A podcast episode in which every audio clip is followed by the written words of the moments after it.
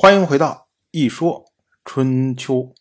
鲁国第十七任国君鲁申进入在位执政第二十二年，本年春天，鲁申率兵讨伐诸国。我们之前讲，去年的时候，当国际的主要的焦点都聚焦在于之会和伐宋这一大堆的事情的时候。然后鲁申偷偷的讨伐了诸国，那当然，诸国相对于鲁国来说，它是小国呀。鲁国强，诸国弱，诸国被讨伐了，但是也不敢对鲁国怎么样。于是呢，诸国就想了其他的办法来报复鲁国。他呢，灭亡了一个叫做须据的国家。我们说啊，这个须据国，它是个什么国家？它其实是一个封姓的国家，同样封姓的国家还有任国、肃国、专余国，都是一些非常小、非常小的小国。然后这些封姓的国家呢，他们主要负责太昊和济水的祭祀，并且这些国家他们服从于中原诸国，平常也不找什么事儿，安安静静的。可是呢？这个虚据国，它是鲁国的联姻国。鲁申的母亲成风，就是出身于虚据这个国家。所以诸国灭亡虚据，这就是给鲁国找难看。意思就是说我打不过你鲁国，我去打你的姻亲国；我打不过你鲁申，我去打你鲁申母亲的国家。这须据国的国君须据子，国家没了，然后跑出来，然后就跑到了鲁国去，去投靠成风嘛。然后跟成风说：“说你看你国家都灭亡了呀，那怎么怎么样一套说辞。”结果成风就为他对鲁申说：“他说，尊崇重大的祭祀，保护小国寡民，这是有周以来的礼仪。”蛮夷扰乱华夏，这是有周以来的祸害。如果你鲁申能够重封虚据，那么这就是对太昊和济水诸神的崇敬，然后重建对他们的祭祀，并且呢，解除蛮夷的祸害。这个意思啊，就是说这些。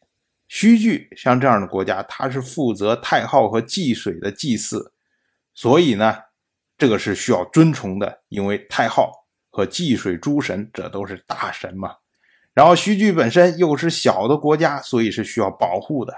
而诸国呢，它是一个蛮夷，他竟然去打须据，这个呢就是扰乱华夏，这是祸害。所以呢，我们要把祸害给清除掉。然后把这些重要的祭祀重建，这么个意思。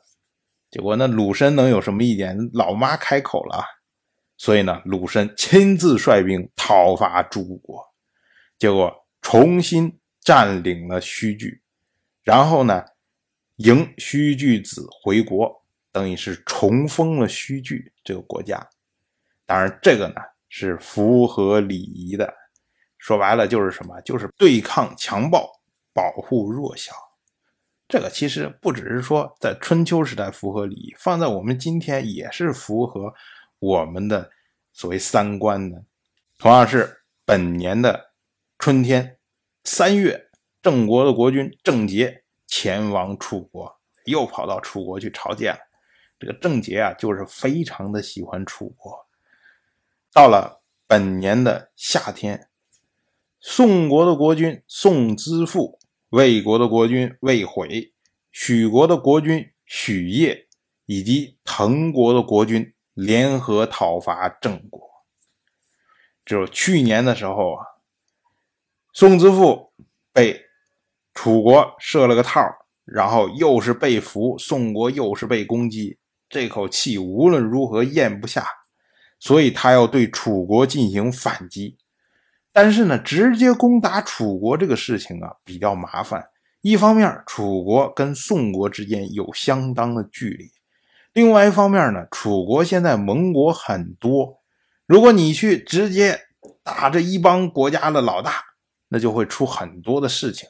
所以呢，他决定要挑一个，然后一个一个定点清除。那么就挑到了郑国。为什么挑郑国？因为郑国对宋国来说是一个非常可恨的国家。不只是说以前的时候，郑宋之间就有无数的恩怨情仇。更重要的是啊，齐小白死了之后，宋之父他认为自己一直在努力重建中原的秩序。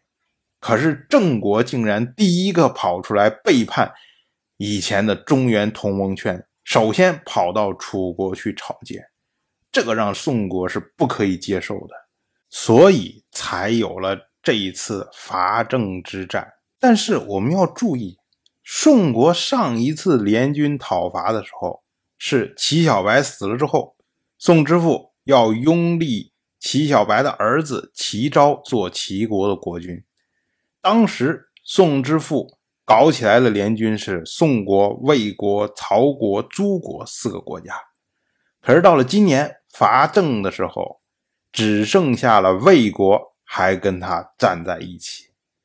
像曹国，那这几年一直跟宋国是局域不断，不可能再跟着宋国去打别人。而诸国呢，则是从去年开始就一直受到。鲁国的连续打击，根本腾不出来手来参与联军。另外增加了两个国家呢，一个是许国，一个是滕国。滕国这算是宋国之前整合周边小国的一个成果，因为当时他俘虏了滕国的国君，所以呢，滕国现在比较听话。而许国这个国家是比较奇怪的。按照道理上来说啊，现在许国它是依附于楚国的，而郑国呢也是彻底投靠了楚国，这两个国家都是楚国的盟国。但是许国他在郑国的旁边，常年受到郑国的威胁，所以现在如果有人说：“哎，我们去打郑国了”，许国一定是会参与的。所以就可以看出来啊，就是。宋之父搞来搞去，搞来搞去，这么几年称霸下来，自己的班底儿都打造不出来啊！那他靠什么来称霸？所以我们就可以想象啊，他一口气忍不下来，然后要伐郑，但是呢，这种讨伐最终会有什么作用吗？肯定是没有的。所以宋国的司马宋穆仪。就对此感到非常的忧虑。